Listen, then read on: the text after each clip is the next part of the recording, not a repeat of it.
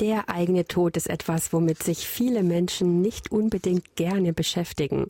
Das ist ja durchaus auch verständlich. Und sich jeden Tag mit dem eigenen Ableben zu befassen, das ist sicher auch nicht ratsam. Aber punktuell sollte sich jeder Mensch mit dem Thema auseinandersetzen. Denn es gibt ja eine Menge Dinge zu regeln.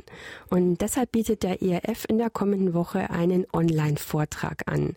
Mehr dazu weiß meine Kollegin Carmen Schmidt von ERF Network. Carmen, du kümmerst dich um die Angelegenheiten unserer Spenderinnen und Spender.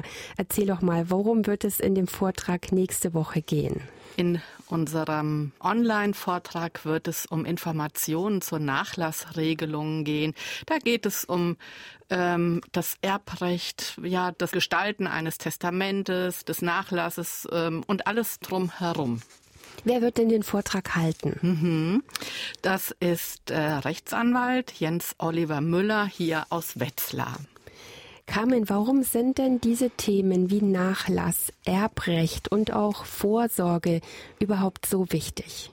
Das ist mir im Privaten als auch hier im ERF schon begegnet. Im Privaten vor vielen, vielen Jahren, als mein Vater starb, stand meine Mutter erstmal ohne Bargeld los, weil es eben in der gesetzlichen Reihenfolge so geregelt war.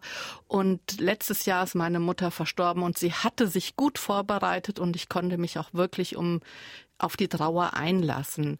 Und das hat gut getan, wenn alles geregelt ist. Also ich habe ein Positiv- und Negativbeispiel und natürlich auch hier im ERF ähm, fragen mich viele Spenderinnen und Spender, ähm, ob sie den ERF in ihrem Testament bedenken können und wie das denn sein kann.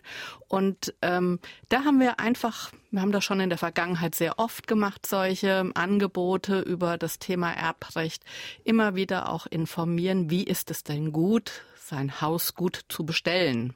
Hier also noch einmal die Daten. Der Online-Vortrag zu Nachlass, Erbrecht und Vorsorge findet am Mittwoch, dem 6. März ab 19 Uhr statt. Und dazu ist eine Anmeldung erforderlich. Alle Infos gibt es auf erfplus.de und ich sage ganz lieben Dank an meine Kollegin Carmen Schmidt. Danke.